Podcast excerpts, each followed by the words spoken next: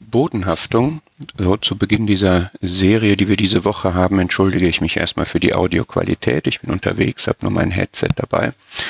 Ich hoffe, das lässt sich aber doch alles gut verstehen. Ich habe vor, jetzt mal ein paar Gedanken darauf zu verwenden, wohin Gott meine unsere Füße stellt. Wir sind Wesen, die zum Gehen und Laufen und Stehen geschaffen sind, physiologisch. Und da ist es total wichtig, wo unsere Füße draufstehen. Das ähm, entscheidet zu einem guten Teil über unser Wohlbefinden. Und ich habe ein paar Verse zusammengestellt. Der erste aus Psalm 40, wo Gott meine Füße auf einen Felsen stellt. Die eine Sache ist ja, wohin ich gehe, wo ich meine Füße hinstelle. Aber es gibt immer wieder auch Situationen im Leben, da stellt Gott die Füße irgendwo hin. Und zwar hier auf einen Felsen. Psalm 40 ist ein Psalm, bei dem denken wir direkt an den Herrn. Dort haben wir zum Beispiel die Verse 9, 8, 9, 10, wo er sich auf den Weg gemacht hat, dieser Sendung gefolgt ist, auf die Erde zu kommen. Und auch diese Verse hier, die ersten drei, können wir natürlich gut auf den Herrn beziehen. Er hat mich heraufgeführt aus der Grube des Verderbens, aus kotigem Schlamm. Er hat meine Füße auf einen Felsen gestellt. Ja, das ist die Errettung aus dem Tod, aus dem Gericht Gottes, wo er dann auferweckt wurde und dieses Sündengericht, diese drei Stunden der Finsternis, dieses zur Sünde gemacht werden, beendet waren.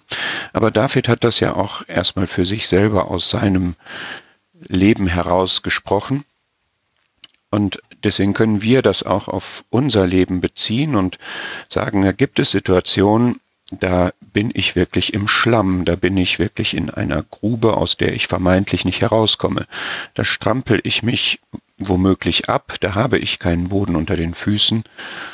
Da ist mein Leben nur ein Kampf und ein Krampf, eine Verzweiflung möglicherweise. Und dann kommt der Moment, wo Gott uns da rausholt und unsere Füße auf einen Felsen stellt. Es lohnt sich, diesen ganzen Psalm mal zu lesen, denn vom Kontext her heißt es ja hier in Vers 1, beharrlich habe ich auf den Herrn geharrt. Ja, in dieser Situation, wo ich am struggeln bin, da habe ich auf den Herrn geharrt. Und dann kommt der Moment, wo er sich zu mir neigt und mein Schreien hört. Und Vers 5 sagt, glückselig der Mann, der den Herrn zu seiner Zuversicht macht. Das ist das, was in diesen Momenten zählt. Und dann kommt der erlösende Augenblick, wo Gott uns wieder festen Boden unter den Füßen verschafft. Der Felsen ist natürlich ein Gedanke für sich, der total wertvoll ist, dass Christus unser Fels ist, auf dem unser Leben ruht. Aber ich möchte jetzt einfach mich nur auf diesen Moment beschränken.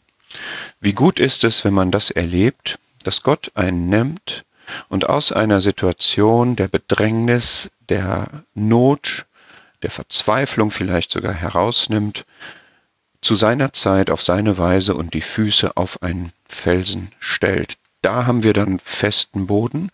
Da sind unsere Füße vielleicht noch schlammig und gezeichnet von dem, was wir erlebt haben, aber wir haben jetzt wieder festen Grund unter den Füßen. Gott war immer da, die ganze Zeit.